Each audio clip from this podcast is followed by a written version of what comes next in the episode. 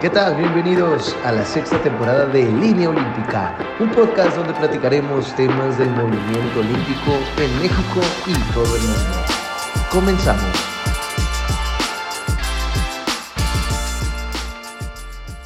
Hola, ¿qué tal amigos de Línea Olímpica? ¿Cómo están? Pues ya estamos, ya estamos aquí en eh, la temporada número 6, capítulo número 2 y quiero darle la más cordial bienvenida a mi colega y amigo de podcast, eh, Víctor Reyes. Un saludo a María Ortiz también, que es, es colega y colaboradora de este podcast. ¿Cómo estás, mi Vic?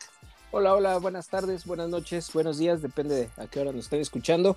¿Cómo estás, Marianito? Pues nada, aquí dándole ya el segundo episodio de la temporada 6 y pues este saludo, don María, que por ahí anda. Yo pensé que le iba a decir... María ya es, ya es presidenta municipal de Zacatecas, porque o no sabemos dónde ande.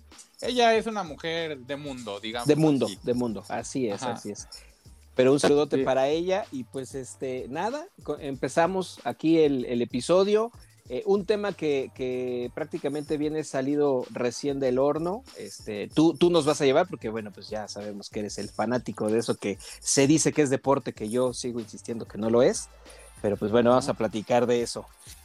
Oye, vamos a platicar de, del fútbol, a ver si podemos también platicar de que, bueno, eh, eh, tristemente, ¿no? Otra vez el, deporte amateur, el deporte mexicano, pues está en, boca y, para no ser la excepción, ahora son los clavados con ahí comentarios de la, de la directora de, de la CONADE y, y, pues bueno, como siempre, al final lo que siempre decimos, Vic, ¿no? Los atletas son los que pagan los platos rotos de los de pantalón largo, ¿no? Sí, desgraciadamente, ya se habían tardado, eh, si tú recuerdas, en el justo en el episodio Lo platicamos, anterior, ¿no? Lo platicamos platicando. Y algo podría pasar por ahí. Estaban muy calladitos y pues amanecimos con esta noticia, ¿no? De que bueno, ya, ya sabes que Comité y CONADE este, ya empezaron a sacar las garras, los dos bandos y pues es algo esperado, sabemos que este año pues es un año de ciclo y pues se van a salir todos los trapitos al sol y pues ni modo, pues estar nada más al pendiente de ello, ¿no? Ajá, un, un año atípico porque se, son dos competiciones, el centroamericano y el panamericano,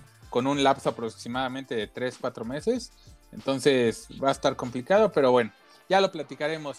Eh, otra cosa, Mimi, pues hoy, hoy, hoy el, el podcast está de, de manteles largos, hoy tenemos a un a un gran amigo y, y, colaborador y una persona muy, muy brillante en el tema de, letras. Eh, un amigo de, de la universidad eh, es Manuel Ortiz, que pues nos está haciendo el favor de estar hoy en este podcast de invitado y que pues vamos a escuchar también sus puntos de vista de, de libros, del tema qué piensa del deporte mexicano, del fútbol mexicano, porque es un gran también un gran, un gran seguidor de, de, de deportes como la Fórmula 1 y, y, el fútbol. ¿Cómo estás, Manuel? Un gusto tenerte aquí en el podcast. Gracias, Mariano y Víctor. Un placer estar aquí acompañándolos. Eh, muchas gracias por la invitación y esperemos pues, aportar algunos puntos de vista que consideren interesantes. Estoy a la orden, como siempre. Pues, pues un gusto eh, pues para la gente que, que, no te, que no te conoce. ¿Quién es Manuel Ortiz?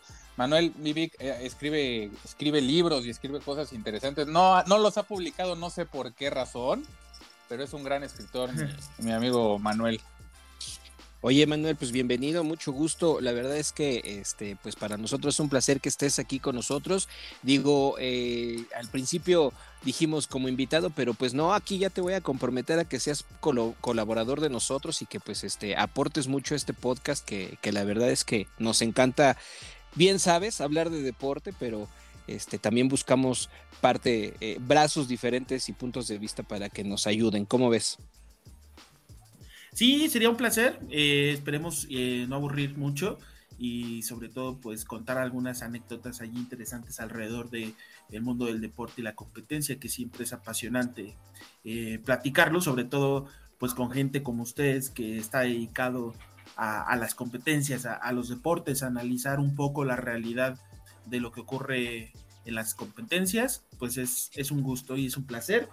Eh, les agradezco mucho, mucho la, la invitación y también esa cálida bienvenida. Muchas gracias. No, hombre, pues, el gusto bueno. de nosotros. Oye, nada, déjame, déjame hacer la pregunta de oro, por favor. Ajá. Manuel, este, fútbol o béisbol, rápido. Fútbol, fútbol, Híjole, por supuesto. Este, muchas gracias por habernos acompañado, Manuel.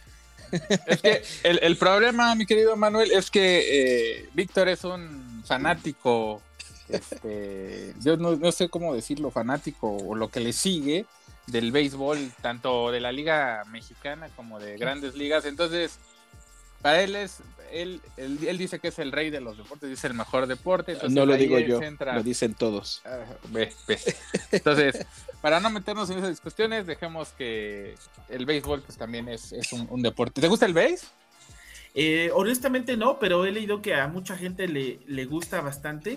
Y el tema del el béisbol pasa mucho por el tema de las estadísticas. Claro, eh, exacto. Entonces, esa, esa obsesión de, de medir todo, de estar eh, constantemente comparando, equiparando, creo que habla mucho del el sentido de, competencia que tienen los aficionados del béisbol y también la, paciencia y el seguimiento que le dan al deporte. Entonces eso es muy interesante. estaba, leyendo una correspondencia entre los escritores Paul Oster y John Maxwell Cox en el que entre el que se mandan pues una serie de cartas, ¿no? Y pasa mucho por la competencia del deporte, lo que ambos escriben, de pues cómo las hazañas de gente joven pueden ser seguidas por todo el mundo eh, y cómo eh, los espectadores pues jugamos contra la realidad porque realmente nada nos dice que nos pongamos dos horas a, seguir un evento hmm deportivo, pero al mismo tiempo lo, apasionado que nos pone, ¿no? Esas reacciones que genera en la más diversa gente, en los distintos caracteres, es muy, muy, muy bueno de analizar. Oye, interesante lo que comentas y, sí, como bien, bien Víctor sabe de eso, yo, yo solo pensaba que este tema de estadística se daba en, ligas mayores o en, la liga mexicana ya en, un tema más profesional, pero no, mi, mi querido Manuel, o sea, desde las categorías este, pequeños, ya la gente empieza a tomar estadísticas, eh, ¿cierto no, mi Vic? Así es, así es, desde los chamacos de dos años y medio ya empiezan a obtener sus estadísticas y, la verdad es que, bien lo dices Manuel, es una parte eh, de la parte no deportiva que lo disfrutas dentro del deporte y es el llevar los numeritos, es, es sensacional. Sí, y es un poco eh, seguir el sentido de la época, ¿no? En lo que todo debemos de medirlo, eh, todo tiene un número, un porcentaje. Realmente, si lo comparas como con las sociedades, el rendimiento constantemente analizado por terceras personas, ¿no? todo el tiempo estamos compitiendo de una u otra forma. Entonces, creo que el béisbol es uno de los deportes más técnicos o que tienen pocas personas la capacidad de comprenderlo a cabalidad, pero pues es, un gran deporte, a diferencia de lo que últimamente está ocurriendo con el fútbol mexicano, ¿no? Pero bueno, ya, ya lo comentarán más, más a profundidad ustedes, pero bueno, nos acabamos de, enterar de que vuelven a intentar crear el agua tibia, ¿no? Los, directivos. es un poco divertido, es un poco divertido. Hace unos días les comento rápido, estaba leyendo eh, un artículo de Javier Marías y les cito, la continuidad de la liga es un factor primordial de su interés y ahora es un torneo deshilachado y discontinuo al que parece que se le reservan las obras, las fechas de la basura. Estaba leyendo también en Twitter muchos comentarios en el sentido de que cada vez es más difícil para la gente eh, ver un partido de la liga del fútbol mexicano y por el contrario es más fácil ver algo de la NFL, está más al alcance. Entonces, pues es, es todo un fenómeno ahí muy divertido. Sí, sí, es, un fenómeno que, como bien comentas, pues las televisoras han, optado por, por este tema de, mandar a la, liga a, vías por streaming o vías por, televisión por paga. Y bueno, la realidad es que sí, el, fútbol americano está teniendo mayor penetración en, en, una sociedad que, bueno, no tiene tampoco todos los recursos o todas las aplicaciones para seguir la, la Liga MX, ¿no? Ya entraremos en más detalle con eso, mi querido Manuel mi querido Vic. Pero bueno, el tema central es que hablaron, hablaron los federativos y es el tema de la semana sobre pues quién será el nuevo entrenador de la selección mexicana de fútbol después de una eh, patética y, penosa presentación en el Mundial de Qatar 2022. Eh, y pues bueno, eh, se está buscando nuevo entrenador nacional. Hay tres, cuatro prospectos en los, que se destacan Almada, que, es el director actual del Club Pachuca. Está Miguel Herrera, que se quedó sin equipo, dirigía Tigres. Y también está ahí Marcelo Bielsa, un, gran conocedor del fútbol eh, mundial y de, de, las estrategias de juego y las formas de, jugar. Y también está Nacho Ambriz del, Club Toluca. ¿Qué, ¿Qué, se puede pensar de esto, mi querido mi Vic, de, de, la historia de siempre, ¿no? Siempre nos eliminan, siempre hay eh, intentos de que se cambie algo y la realidad es que no pasa nada, sigue siendo el gran negocio y sigue llenando, siguen llenando los estadios, ¿no? Sí, mira, desgraciadamente ya, ya lo vimos, eh, eh, ya lo vivimos más bien, venimos de una mala, malísima racha en el Mundial. en donde lo que fue el desempeño del equipo fue de lo peorcito que, eh, en mi poca o mucha vida que he llevado en cuanto a ver los mundiales y la verdad es que desgraciadamente pues ya se nos olvidó, ya pasó, este fue como que eh, un incendio todo esto del director de la, de, la Femex Food y que si se despedía no se despedía y pidió disculpas y que no lo volvía a hacer y se retomó. Creo que ese es el reflejo de lo que ahorita estamos viviendo o más bien esto es el reflejo de lo que sucedió allá y pues esto de los directores técnicos siempre ha sido, ¿no? Esta situación de eh, tratar de, atraer a, directores técnicos extranjeros es algo que en lo personal a mí nunca me ha llamado la atención, nunca me ha gustado. Creo que la opción para nosotros es director técnico nacional, que si bien o mal, este, pues tiene o no tiene números o trabajo en, cancha, pues yo creo que es lo mejor porque es el que conoce realmente al fútbol mexicano, ¿no? ¿Qué piensas, mi querido Manuel? Pues bueno, a mí eh, soy ávido seguidor de la Fórmula 1 y creo que el tema del técnico de la selección nacional es como si pusieras a Luis Hamilton a conducir un Chevy del 98. Realmente pues, tú puedes traer a un gran figurino. Tú puedes traer a Pep Guardiola, ¿no? Exacto, puedes traer al mejor entrenador del mundo, al más pedante, al más divertido, pero al final si, si dirigen a un equipo que no tiene muchos fundamentos futbolísticos, si no tiene una gran preparación, si es una liga mediocre, por decirlo menos, claro, claro. el torneo nacional, pues difícilmente una estrella va a ser eh, la diferencia, ¿no? Yo creo que ese sería mi comentario respecto, respecto a, la, a la, designación del técnico nacional. A mí, me gustaría que fuera alguien igual que comprendiera como el entorno del fútbol mexicano, ¿no? Tipo Hugo Sánchez, pero también alguien que tuviera una mentalidad fuerte, que tuviera eh, un carácter y una preparación determinadas, que comprendiera un poco de la psicología del juego, de la competitividad tan fuerte a la que se somete al futbolista actual y que también, eh, pues la gracia, ¿no? De, de, comunicar adecuadamente sus conceptos fuera del juego, que también es una parte muy importante de, la trayectoria, ¿no? ¿Tú, ¿Tú cuál considerarías, Manuel, que sería eh, el punto pues, catastrófico de, del fútbol mexicano? ¿Qué consideras que, está mal hecho o, o, por qué? Porque aún así, pese a todas las, las problemáticas y el torneo mediocre, pues podemos ver que eh, el fin de semana el Estadio Azteca está lleno, o sea que hay buenas entradas. Ah, tú, tú resumiéndolo en el tema social, ¿cómo, cómo ves esa parte?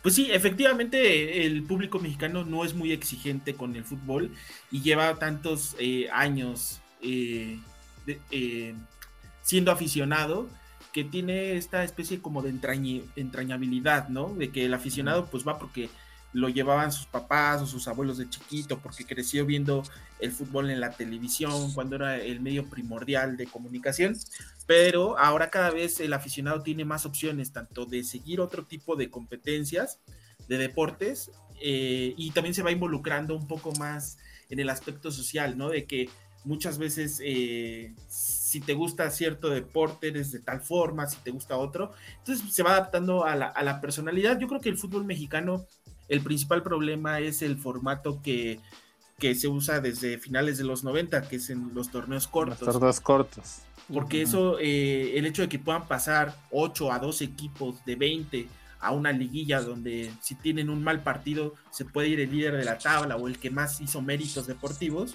contra uno que igual se metió ahí por accidente, pero pues, al final tuvo un par de buenos partidos. Creo que eso les resta un poco de seriedad eh, deportiva y de la competitividad mucha gente se puede meter. Entiendo que ahora con las con los cambios que, que le hicieron al reglamento a partir de esta temporada vamos a tener un campeón, vamos a tener un campeón al año, que es el que haga más puntos, pero también los dos campeones de la liguilla. Eso resulta es absurdo, serio, ¿no? Tener tres campeones.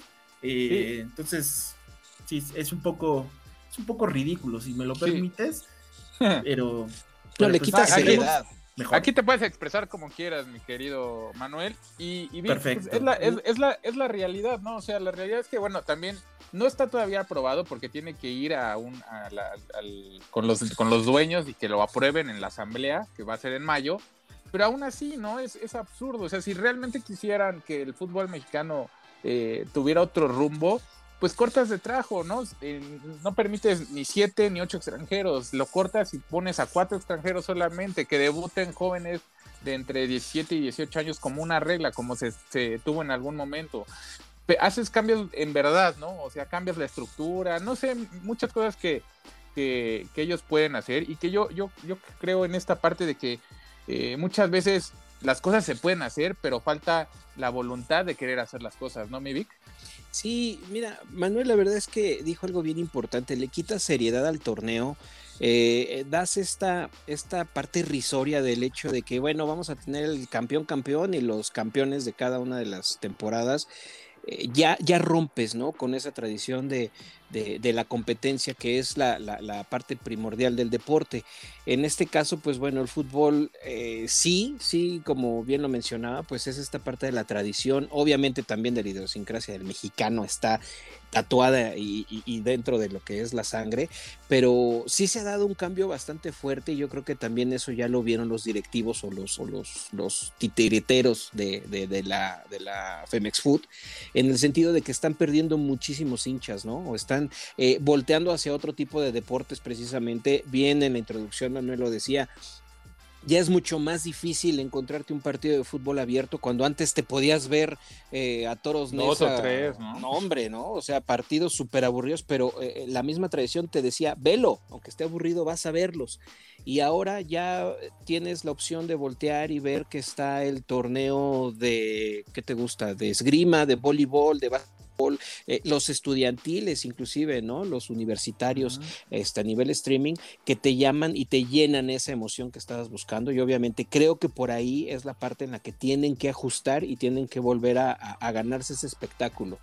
En lo personal, yo fácil tiene, así, ahorita que está Manuel hablando, eh, hice cuentas rápido entre 5, 4 o 5 años que realmente yo ya no le presto atención al fútbol y, te estoy hablando de que antes era mi deporte, o sea, Chiva, Rayado, esos. Y ahora la verdad es que eh, si me dices, oye, ¿cómo le fue? No tengo ni idea, eh, no tengo esa noción de poder buscarlo o quedarme entretenido viéndolo, ¿no?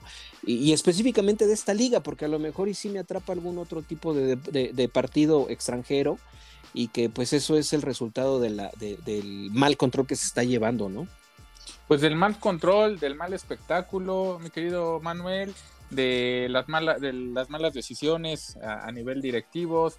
Eh, al final de cuentas todos somos mexicanos y todos queremos que, a la selección le vaya bien, pero sí los, los, espectáculos que brinda tanto la liga a nivel local y, los espectáculos que da la selección en, en la alta competencia, pues sí dejan mucho que desear, ¿no, mi querido Manuel? Sí, realmente uno quisiera que le fuera muy bien al fútbol mexicano. Eh, a mí me pasó algo eh, entre risible y patético. Yo la verdad es que el Mundial pues pasé de largo casi la intervención de México y realmente no tenía ninguna expectativa. Sin embargo, pues como mujer engañada, ¿no? Al final ya claro. al final ya cuando estaban a punto de pasar por un golecito ahí con Arabia, pues te vuelves a entusiasmar, ¿no? Y vuelves a ser ese niño de 8, de 10 años que seguía el deporte Creo que eh, la selección tampoco fue una sorpresa el fracaso del Mundial del Qatar. Realmente no se le veía nada, ¿no? No se le veía eh, ni espíritu ni conjunto. Eh, había ahí señalamientos a varios jugadores, al cuerpo técnico. Entonces, mientras, pues, mientras no haya un proyecto de fondo a largo plazo que tome en cuenta el desarrollo del talento juvenil, pero también la fortaleza de hacer más competitiva la liga, mandar a gente a otras ligas, no necesariamente a las de Europa, pero que tengan pues otros conceptos de fútbol eh, distintos, creo que eso podría ayudar a, que México fuera más competitivo, a que no solamente sea un animador de los mundiales, sino un participante activo que, realmente pueda llegar a ser considerado un candidato. Sí, no, eh, tienes mucha razón. El, tema de que México, la gran mayoría, eh, digo, tú lo platicamos ahí entre mensajes, también con Víctor, pues la verdad es que los tres sabíamos que no iban a pasar, ¿no? Pero también la, realidad, y, no sé si es como este, esta eh, pensamiento del mexicano. Eh, no, no, me dejarás mentir, Manuel o Vic, que tenías eh, amigos o familiares o gente cercana que sí creía que México podía pasar y ser campeón del mundo. No me dejarán mentir los dos. Yo te tenía al lado. No, jamás. yo no dije eso. Yo, de hecho, yo platiqué contigo y te dije que no iban a pasar. No, no, a mí no me metan en ese en ese vaso, por favor. ¿eh? No, de hecho, de hecho te iba a decir, Manuel, por favor, no le, no le recuerdes ese partido contra Arabia porque eh, era el más ilusionado. Mariano ya estaba yéndose al ángel.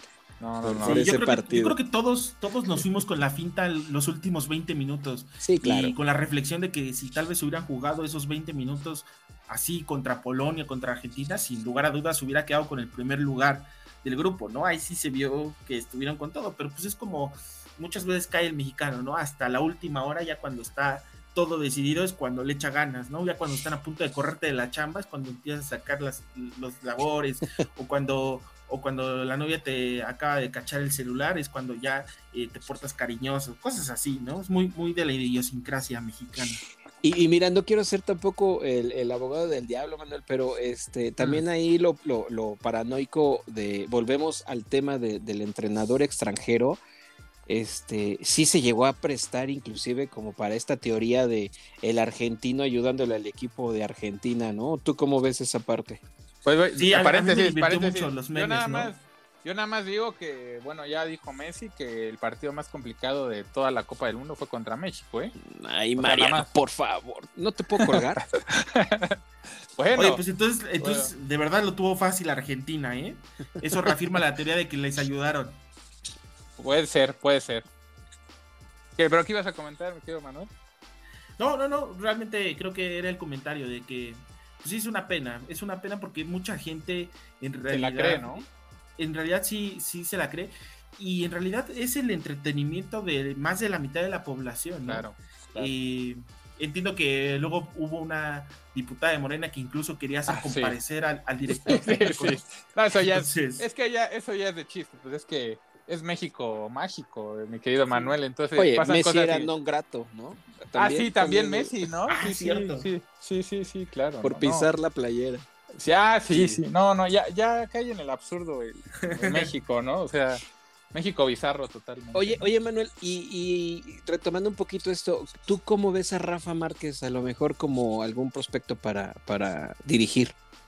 Sí, yo creo que Rafa Márquez es una de las personalidades eh, más fuertes en la historia del fútbol mexicano y además eh, uno, una persona muy decente que siempre transmite un liderazgo bastante efectivo, moderno y funcional al resto del equipo.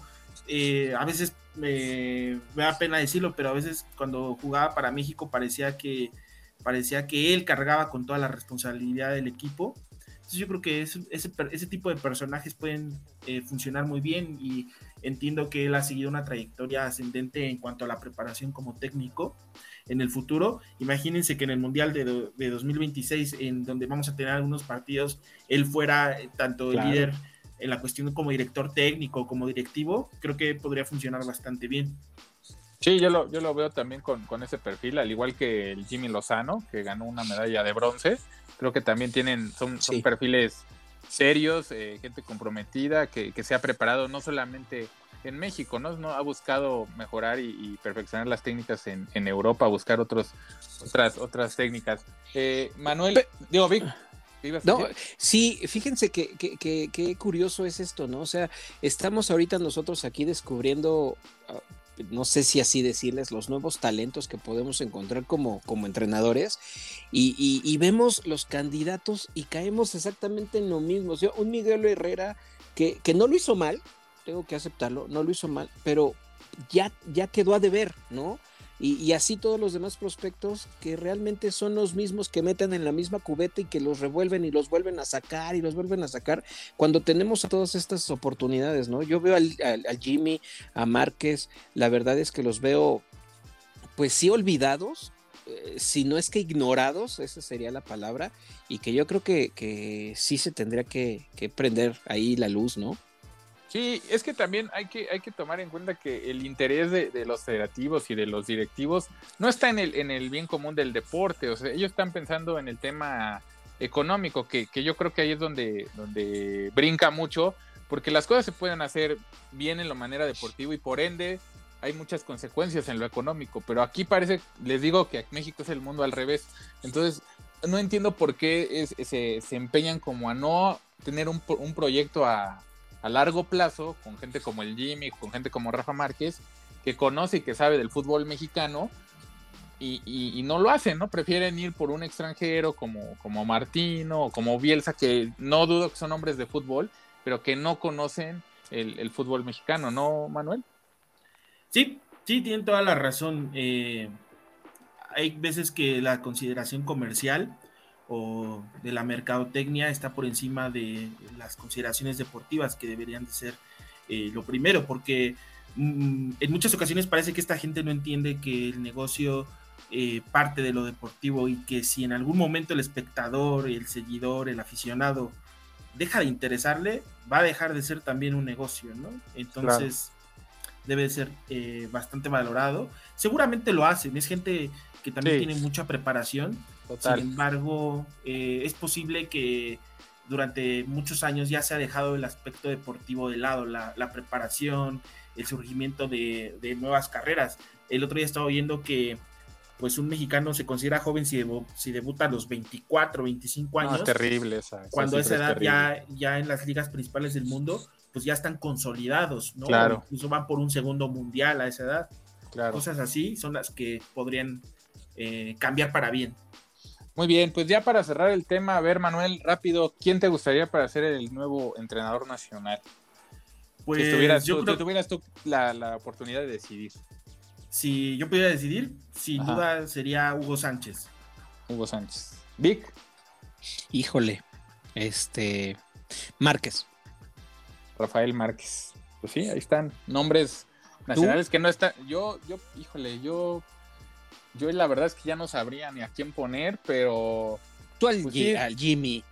No, no, fíjate que no, yo, yo, es que todavía siento que tienen que tener como más, más fogueo en equipos. Me gustaría Rafa Márquez, pero siento que todavía es, tiene un camino largo como entrenador. Entonces yo, yo me quedaría con, con con el que dirige al Pachuca, que es un uruguayo, pero que ha estado en Santos y conoce el fútbol mexicano, Almada, podría ser la opción y creo que es una gente seria y que puede trabajar con jóvenes. Pero bueno, como eso no lo decidimos y la verdad es que ya, eh, por cierto, eh, no he visto ningún partido de, mis incontenibles, incontenibles Pumas. Desde, desde el Mundial yo dije, no voy a ver un partido de la Liga MX y no lo he visto. Lo más que he llegado a ver son 10 minutos de así de resumen y eso es mucho he, cumplido, ¿no, mi Vic? Haces bien, la verdad es que haces bien. ¿Tú qué piensas, mi querido Manuel? Pues sí, digo, eventualmente uno se engancha fácil con lo que le gusta. Posiblemente vuelvas a, verlo pronto y quizá el formato este que estén manejando sea la diferencia o, puede que funcione mejor. Pero al, al, menos que ya esté en el debate público y que mucha gente esté interesada, yo creo que es un primer paso importante hacia la consolidación ¿no? del proyecto ojalá les vaya bien, porque creo que eh, como aficionado al deporte, pues no hay nada como ver que una liga está a todo lo que da, ¿no? Así es. Oye, Manuel, ¿tú qué le crees, eh? eh que, que, no ha visto si se avienta todos los partidos de todas las jornadas. En, verdad no he visto, no he visto partidos de Pumas, neta, en verdad. Lo, juro. Oye, yo lo único que pido es que regrese el Toros Nesa, los Alebrijes de Oaxaca y el Atlas. El, Atlas sí. El, perdón, el, Atlante. Ah, el, Atlante. Por cierto, lo voy a ir a ver el sábado. Te digo, ya ves, Manuel, solito cayó. Es el, es, el, es, el, es el Atlante, es el equipo del pueblo, ¿no? De tradición. Oye, mi querido Manuel, eh, en, otros puntos, pues, ¿qué piensas de, esta polémica que, bueno, nosotros eh, formamos estas instituciones, pero ¿qué piensas de esta polémica que, se ha venido dando entre pues la dirigente de, Ana Gabriela Guevara y, la presidenta del Comité Olímpico Mexicano sobre el tema de los eh, eh, nada, de la Federación eh, Mexicana de Natación, que no es, no es un tema que solo sea en la Federación de Natación, sino hay muchas federaciones que tienen pues problemas de, facturación, de comprobación del dinero, del recurso que se les entrega. ¿Qué piensas de esta parte, entrando más, eh, dejando al, deporte profesional? ¿Qué, sentimiento te, da a ti, que pues, tú eres una persona eh, independiente, que no eres, no sigues de todo al deporte, pero pues que al final de cuentas, como, como lo comentamos aquí, somos mexicanos y nos molesta pues ver toda esta problemática que existe, ¿no? Pues sí, eh, gracias Mariano. Yo creo que ahí el tema pasa porque el tema de las federaciones y de todos los problemas que cada año nos enteramos y que de repente se borran cuando algún mexicano tiene una participación destacada, pero pues siempre es la historia de siempre, ¿no? De repente hay algún eh, deportista que da la nota, que a pesar de contar con nada de recursos, logra sobreponerse, llegar al éxito, se vuelve famoso y relevante unos días, le asignan recursos, eh, se dice que eh, se va a poner atención al crecimiento de esa disciplina o de ese deporte donde aquel periodista, perdón, donde aquel deportista destacó. Y luego volvemos a lo mismo, ¿no? Volvemos como a malos manejos, a temas burocráticos, a temas que pues penosamente están en la esfera de toda la vida pública del país. No es eh, relativo al deporte nada más, pero creo que sí puede dar cuenta de lo que ocurre a un nivel general, ¿no? En el país. Mucha burocracia, muchos procesos eh, eh, poco, poco, serios, ¿no? Poco serios. Así es. Eh, el tema también de que parece que en cada, cada vez que surge un nuevo gobierno o que cambia de partido el gobierno, tanto local como federal, quieren inventar nuevas cosas y borrar todo lo que el otro hizo antes para tratar de imponer lo suyo, pero creo que es el tema de que no se le da continuidad a, los procesos de preparación. Entonces, mientras no haya una visión un poco más de largo plazo y también un plan con, con, que tome en cuenta todas las aristas, tanto las sociales como las culturales, como las políticas, pues va a seguir cayendo en ese tipo de, en ese tipo de situaciones, ¿no? Así es. Directivos, directivos impresentables siempre va a haber, pero pues también eh, tenemos un público poco crítico, una prensa también eh, que es muy voluble o muy dada a las circunstancias que le convengan. Entonces, desafortunadamente no se ve que vaya a cambiar esto muy pronto, ¿no? En el país. Pues así es, así es difícil la situación, mi Vic. ¿Qué piensas? Híjole, ¿qué, te lo que se puede decir al aire o lo que no? No, pues mira, la verdad, la verdad es lo, que... lo que hemos platicado siempre en estos, episodios. ¿no? Es, es, bien difícil, mira, hay que saber que realmente este conflicto que está la FINA con, con el con, tanto con CONADE como con el Comité Olímpico. Que ya, no, que ya no es la FINA, es la bueno, World Aquatic. Sí, la World Aquatic. Este, que, que, en su momento fue la FINA, hay que saber que en ese momento ya tiene mucho que entran en conflicto. Y esto lo estamos hablando desde muchísimos años atrás. Y viene arrastrándose este tema del conflicto, de las clasificaciones, que si la Federación de Natación está o no incluida ante federaciones del comité, o que si CONADE apoya. Eh, vaya, viene arrastrándose y hay que recordar que no es precisamente un problema que creó Ana Gabriela, en este caso la directora de CONADE, sino que viene arrastrándose de directores anteriores. Sí, administraciones pasadas. Administraciones pasadas. Aquí lo que siento que es como que la llaga en el dedo es que se está tocando una federación en la cual la presidenta del Comité Olímpico fue partícipe. Entonces, ella es clavadista y le están tocando a sus acuáticos. Entonces, como que hay que empezarlo a analizar desde ese punto y es este da y quita, este, tanto, digo, sabemos esta guerra eh, que, existe entre las dos situaciones Comité Conade y que, y que pues bueno, es un tema que va a, hablar muchísimo en este momento y que para la próxima semana se apaga y como bien lo dice Manuel, viene algún otro tipo de, deporte atleta que, que, nos llame la atención y ya se nos olvidó. Y dentro de un año vamos a volver a tener esta misma situación, ¿no? O sea, ha sido repetitivo constantemente. Sí, problemáticas que van y vienen, mi querido Vic, pues sí, esperemos que, se resuelvan. Es, es, un tema muy, muy complejo, muy, muy difícil. Y, que bueno, esperemos que, se resuelva por el bien de, los deportistas mexicanos. Eh, oye, mi Vic, ya por último, eh, Manuel, este, bueno, que es un gusto tenerlo aquí, nos iba a hacer una recomendación de, algún libro. Eh, en específico de deportes si se puede, pero si no, pues bueno, algún libro que, que Manuel este, nos quiera compartir para que los podcasteros eh, les interese, pues ahí está la recomendación de mi querido Manuel. ¿Cómo ves, mi Vic? Dale, a ver, vamos a aprender todos. Échale, Manuel. A ver, ¿qué, has leído últimamente? Pues he empezado el año movido con, algunas lecturas, pero creo que me voy a atrever a recomendar una del escritor francés David Fuenquinos, que se llama Número 2, eh, y les comparto algo que escribí en uno de los blogs. Eh, en los que usualmente participo. El libro se llama Número 2, fue publicado a finales de 2022 y es una historia enternecedora, cruel y mordaz, donde conocemos a Martin Hill, quien fue el niño que no vivió al haber sido relegado para el papel de Harry Potter, cuando el destino y las circunstancias lo pusieron al borde de la fama mundial en las películas de la saga producidas por David Heyman. Fuenquinos aprovecha un contexto que todos conocemos o del que estamos familiarizados para desplegar a un personaje que bien podría ser considerado como la encarnación emocional de la juventud de aquellos nacidos en el final del siglo pasado. Es decir, un niño que alguien llamó especial y que vivió una circunstancia extraordinariamente determinante para el rumbo de su vida. La historia del que se pudo quedar a punto de lograrlo, el talento que nunca surgió, el libro que nos escribió. El talento narrativo de Fuenquinos y su profundo conocimiento del alma y aquello que nos define la última conversación con nuestros papás, la despedida del primer amor o el abandono de nuestras fallidas vocaciones son los elementos que se dan cita en su libro. Es una lectura bastante recomendable que salió alrededor de octubre de 2022 de Alfaguara.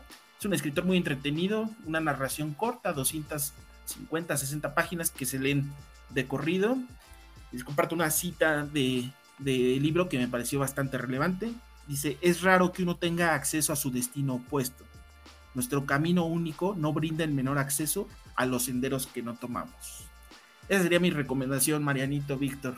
Híjole. No, hombre, excelente, ¿eh? la verdad es que nos dejas, pero ahora sí que asombradísimos. Está, está muy padre. Este, la verdad es que bienvenido. Me, encantó esta, esta sección. Mira, no sé si, si es comprometerte o, o, este, hacerte la invitación. Digo, la verdad es que agradezco esta, esta, esta eh, este espacio que nos diste. Gracias a ustedes, gracias a ustedes por invitarme, es un, es un gusto siempre. Oye, y, a ver, aquí, eh, comprometerte un poquito, digo, llevándolo hacia lo que es el deporte, digo, no, no me voy a salir del tema de ahorita del libro, pero llegando hacia lo que es el deporte, eh, no sé si, si te gustaría que después nos hablaras de los libros de fútbol enfocados hacia las experiencias de este Alberto Lati, que, por ahí sacó. o Juan ¿no? podría ser, ¿no? Ándale. Hay otros, fíjate, que son de, de la innovación del deporte, este, que, que, digo, no es literatura como tal, sino son de análisis del deporte exclusivamente en fútbol, y la verdad es que también están, están muy padres. Sí, claro, sería un placer. Igual eh, últimamente han salido un par de libros buenos sobre la Fórmula 1, sobre, sobre también este, este, sentimiento de competitividad, ¿no? De, el impacto del deporte a nivel cultural, a nivel político. Creo que, por ejemplo, Alberto Latino hace un trabajo extraordinario y es uno de los mejores eh, narradores, narradores de deportes en el país. Pero sí, sería un placer. Cuando, cuando pueda acompañarlos, será un gusto. No, pues bienvenido. Ahí está. Oye, mi. Ya fírmalo, ya fírmalo, Mariano. Lo voy a firmar. Oye, mi querido Manuelito. Eh, sí. Eh, el, libro que recomiendas de, la, editorial, eh, esta editorial es, muy buena, ¿no? Alfaguara ha tenido, tú me recomendaste un libro hace poco de, no recuerdo ahorita el autor, que es que el que hizo tu mamá también, el guion. Ah, sí, de, Salvar al Fuego de Guillermo. Salvar al Fuego de Arriaga, ¿no? Guillermo Arriaga, sí. Realmente, eh, pues Alfaguara es una de las, de las editoriales que que más publica a los autores más importantes de, eh, Iberoamérica. hispanohablante. Así es. Sí, sí, es, es garantía casi siempre que, que Alfaguara va a ser un- unos libros buenos, ¿no? O al menos entretenidos, o al menos a- al, al estable, el, el, ¿cómo le dicen? El establecimiento, ¿no? Entonces, sí. Pues sí, bueno, a sí. mí la verdad, eh, lo que me ha recomendado, yo, no, yo la verdad sí he de reconocer que no soy un gran lector, pero bueno, lo que me ha recomendado de esta, por decir el libro, me, me gustó y, me, y es muy, bu- muy buen libro. Yo creo que sí, eh, Alfaguara es, es muy bueno, mi Vic. ¿Tú qué piensas? Sí, sí, sí. No, la verdad es que me, me encantó. Yo creo que voy a buscar, eh, dices que se llama el número 2, Ah, Manuel. no. Número dos, David Número Fuenginos. dos. A- Aparte, Sí, sí, sí, sí. Tú, tú eres súper fan de así, ¿no? De como de Harry Potter y esas cosas. No, ¿qué pasó? ¿De qué, qué me viste en la cara? No. pero, pero me llama la atención mucho el libro. La verdad es que sí, sí me gustó. Sí, realmente lo, lo toca de manera tangencial, pero sobre todo se enfoca como en el, en el fenómeno que, que la juventud de aquellos años, la niñez, empezó a experimentar, ¿no? En el Reino Unido. Leyendo, ¿no? eh, esta efervescencia por un personaje que pues, transformó la cultura británica y luego la del mundo y que está en películas, en cine, en parques temáticos, etcétera. Pero la historia Wow. es muy entretenida porque es como lo que hubiera pasado con el niño que hubiera sido eh, elegido, ¿no? Al final, eh, la premisa del libro es que ya el- en el casting solamente quedaban dos opciones para darle el papel principal, el papel de Harry Potter y el libro se centra en la historia del que no lo consiguió y todo el impacto que tuvo alrededor. Y, y- fíjate, eh, divertido y triste, pero, pero es una reflexión bastante interesante Claro. porque mucha gente se queda ahí, ¿no? En la, en la orilla, a punto de lograrlo. Entonces, Ah. hay mucha gente así. Justo, justo eso es lo que te, está, te iba a interrumpir, disculpa Manuel, que, que se puede llevar muy de la mano con precisamente esos segundos lugares en las competencias deportivas, ¿no? Eh, en, en deportes individuales, el cómo, cómo eh, nos vamos con el primer lugar y cómo el segundo lugar por quedarse a milésimas de segundos. Es irrelevante. eh, sí, sí, se le viene su mundo para abajo, ¿no? Creo que de ahí podemos sacarle ese provecho de poderlo entender. Sí, es tremendo, es tremendo, ¿no? Y también lo menciona en el libro, en la novela, el hecho de deportistas, ¿no? De, de gente que estuvo a punto, a- se quedó a segundos, a, décimas de ganar el, primer lugar, algún campeonato, etcétera. Y eso, pues, trastoca las vidas, ¿no? Es, el deporte muchas veces se, torna cruel, ¿no? Cuando, cuando se da todo y, pues solamente unos pocos son los elegidos, ¿no? Así Wow. es, mi querido, mi querido Manuel. Unos cuantos tienen ese privilegio, al igual que también los escritores tienen eh, el privilegio, ¿no? Porque también es un mundo complicado y de mucho picar piedra hasta que se logra el, el objetivo que es ser publicados o tener una novela, ¿no? Sí, sí, digo, uno puede escribir cualquier cosa. el- ya cada vez hay más plataformas, cada vez el acceso a publicar historias, eh, pero volverte trascendental con alguna de ellas, pues es lo difícil, ¿no? Es, Eh, es- es o lo conseguir que, que la gente se interese en lo que tengas que decir. Ese es como el reto más monumental. Y lo que, Pues- todo, lo que todo escritor eh, considero que es lo que busca, ¿no? Tener lectores. Más allá de el mito de que uno escribe para sí mismo, o no, el, el escritor siempre escribe para otros, ¿no? Así es. Wow. Pues muy, muy interesante, eh, mi, mi querido Manuel. Víctor, pues ya nos vamos. Este, antes que, que nos despidamos, eh, mi querido Manuel, si nos compartes tus redes y en dónde podemos leerte, igual te vamos a publicar ahí en el Instagram de Línea Olímpica. Eh, ¿Dónde te podemos seguir? ¿Dónde podemos ver tus columnas, tus textos? Bueno, puedes seguir eh, en Medium, en Medium, guion arroba Manuel Ortiz K. Entonces por ahí, por ahí pueden echarse un clavado ahí algunas, algunas lecturas que están por allí en caso de que les interese. Ok, pues, pues muchas gracias, mi querido Manuel. Víctor, No, nos al vamos. contrario. las- Gracias, mi querido Manuel. Víctor, nos vamos. Que eh, las redes y pues despide ya este episodio de Línea Olímpica. No, hombre, eh, yo, yo me puedo quedar con Manuel todo el día aquí escuchándolo y la verdad que es un placer. Bienvenido, Manuel. No, no, en verdad, Manuel, es, es divertidísimo, la verdad. eh, Tener una plática con él. por es- fin, por eh, fin. Es, es muy enriquecedora. divertido. eh, es muy enriquecedora y es una persona que, que- que maneja el, el lenguaje de la cultura No, de no, manera excelente. Y bueno, un gusto tenerte, mi querido Manuel. Y Máster No, de Masters. es un placer, un placer, Víctor, Mariano, muchas gracias por la invitación y aquí estamos a la orden. Pues bueno, pues muchísimas gracias Manuel. Digo, ya escucharon tus redes para que lo sigan, por favor, todos vamos directo a leerlo. Y pues con nosotros, eh, muchísimas gracias. Ya saben, eh, si nos quieren escuchar por Arcor FM, que es nuestra plataforma madre, nos pueden estar escuchando también por eh, lo que es Spotify, Google Podcast, iTunes también están por ahí. Y próximamente esperemos que ya eh, se pueda también en, Amazon, pero bueno, ahí, ahí, lo estamos logrando.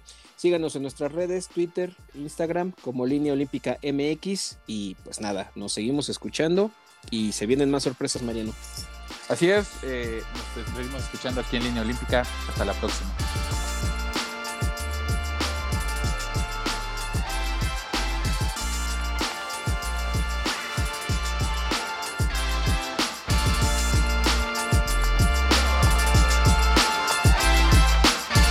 Esto fue Línea Olímpica. No olvides seguirnos en nuestras redes sociales. Nos vemos. Hasta la próxima.